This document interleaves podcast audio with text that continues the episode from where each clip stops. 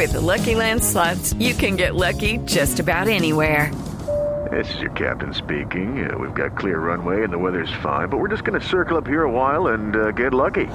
No, no, nothing like that. It's just these cash prizes add up quick. So I suggest you sit back, keep your tray table upright, and start getting lucky.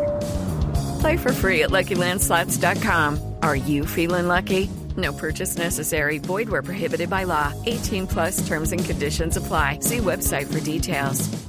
Las potencias del mundo se empiezan a movilizar para brindar apoyo a Nepal tras el terremoto de 7.9 grados que deja hasta el momento más de mil personas muertas. La información a esta hora con Daniela Morales. Eduardo, a 1.500 asciende el número de muertos en Nepal. Los organismos de emergencia junto al ejército de este país han rescatado más de 500 cuerpos que resultaron sepultados por los escombros. Han informado a las autoridades que la mayor eh, parte afectada es en el eh, sector de Katmandú. El presidente de Francia, además, François Hollande, ha expresado ya su solidaridad y anunció que está dispuesto a prestar la ayuda humanitaria necesaria que requieran las autoridades en Nepal. Anunció además que se activó un gabinete de crisis especial para atender las solicitudes en caso de que en Nepal se encuentren ciudadanos franceses. Además de esto, China aseguró que ya creó un cuerpo especial de rescate y también humanitario para poder llegar a Nepal y así prestar también su ayuda con todos los miles y millones de afectados de este país. Daniela Morales, Blue Radio. Daniela, gracias. Sigue creciendo la tragedia allí, 11 de la mañana, 3 eh, minutos. Estamos pendientes todos en el planeta entero para brindar información ah, concerniente a esta situación. Por lo menos desde la Cancillería colombiana se están haciendo las labores de verificación. No hay listados oficiales de las personas que fallecieron en este tras este terremoto en Nepal y por eso todavía no se sabe si eventualmente puede haber colombianos allí afectados por este sismo. Son las 11 de la mañana, cuatro minutos. Volvemos al país. Les contamos que el Centro Democrático dice que la salida de 30 oficiales de la policía en el último mes no es muestra de una crisis en la institución.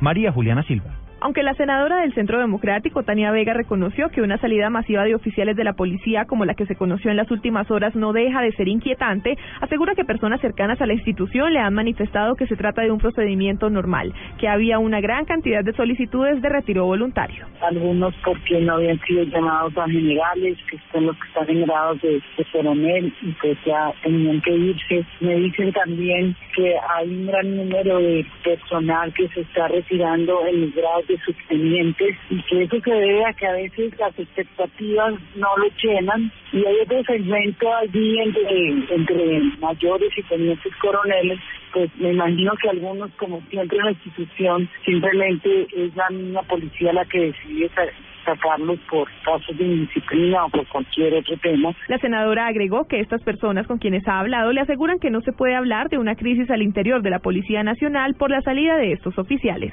María Juliana Silva, Blue Radio. Juliana, gracias. Las autoridades en Arauca descubrieron una enorme caleta de explosivos oculta en un cultivo de plátanos. Al parecer, estos elementos pertenecen al ELN. Francisco Díaz. En Avereda El Botalón, zona rural del municipio de Tame, en Arauca, el ejército ubicó dos artefactos explosivos tipo mina antipersonal en contenedor cilíndrico de 40 libras que habían sido instaladas al parecer por guerrilleros del ELN dentro de un cultivo de plátano. Según las autoridades, los artefactos con aproximadamente 40 kilos de explosivos e instaladas por los guerrilleros mediante el sistema de activación por tensión eran para atentar contra las tropas. Siguiendo los protocolos de seguridad, se procede a efectuar de manera controlada la destrucción de las dos minas antipersonas sin causar daños colaterales. Desde Arauca, Francisco Díaz, Blue Radio. De Arauca nos vamos para Bucaramanga porque se siguen presentando casos de abuso sexual. Fueron detenidos dos hombres que al parecer habrían violado a siete menores de edad. La noticia con Javier Rodríguez. El grupo de delitos sexuales de la SIGIN de la policía en Bucaramanga capturó a dos hombres investigados por violación y pornografía infantil. Los detenidos tienen tres denuncias interpuestas por padres de familia de siete menores entre los 11 y 14 años, quienes al parecer fueron víctimas de los abusos sexuales. Las capturas se produjeron en los barrios La Concordia y Comuneros de la capital santanderiana. En esos lugares hallaron videos de los menores desnudos siendo abusados por estos sujetos. Según las autoridades, al parecer pueden haber más víctimas de estos dos hombres de 34 y 38 años de edad, quienes serán presentados en próximas horas ante un juez de control de garantías. En Bucaramanga, Javier Rodríguez, Blue Radio. En Medellín se celebra con entusiasmo el Día del Niño. Hay entrada gratuita a diferentes parques recreativos, programación cultural y actividades especiales en las estaciones del metro. Cristina Monsalve. Metroparque se unió a la celebración del Día del Niño que realizarán diferentes entidades y permitirá hoy el ingreso gratuito de los menores de 12 años al Parque Norte y al Aeroparque Juan Pablo II, donde podrán disfrutar de actividades especiales con sus personajes de cuentos favoritos. Al respecto, Juan Carlos Pino, vocero de Metroparques. Tenemos eh, ingresos gratuitos para los niños menores de 12 años, siempre acompañados de un adulto responsable y vamos a tener actividades eh, recreativas en nuestros parques. Vamos a tener los niños con sus personajes de cuento, vamos a tener los Gigantes, Hulk, Los Increíbles, El Capitán América y entre otros. En los parques recreativos de Confama de los municipios habrá programación especial para los niños, al igual que en las estaciones del metro de Medellín. En los puntos donde se realiza la celebración también habrá puesto de vacunación. En Medellín, Cristina Monsalve, Blue Radio. Cristina, gracias. Vamos a hablar de información deportiva. Barcelona acaba de derrotar al español en el derby catalán y ratificó su liderato en la Liga de España. La información a esta hora con Pablo Ríos.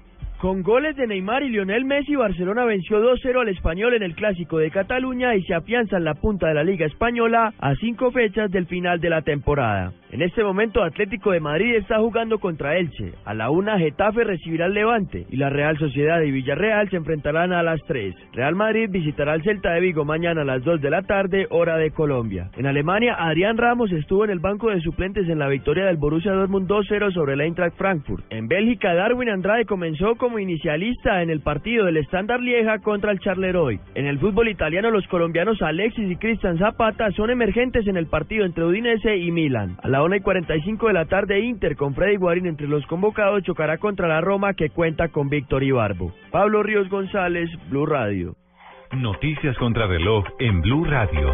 Ahora son las 11 de la mañana, 9 minutos. La cifra que es noticia hasta ahora son las 90 personas que murieron en las últimas 24 horas por cuenta de bombardeos de la coalición que está liderando Arabia Saudita en Yemen. Esto se dio en medio de enfrentamientos que se están dando entre partidarios del presidente yemení y los rebeldes. Noticia en desarrollo, Estados Unidos anunció el envío de un equipo de socorristas y el desbloqueo de un primer desembolso de un millón de dólares para ayudar a Nepal, que está golpeado por este potente terremoto que deja hasta el momento 1.500 muertos.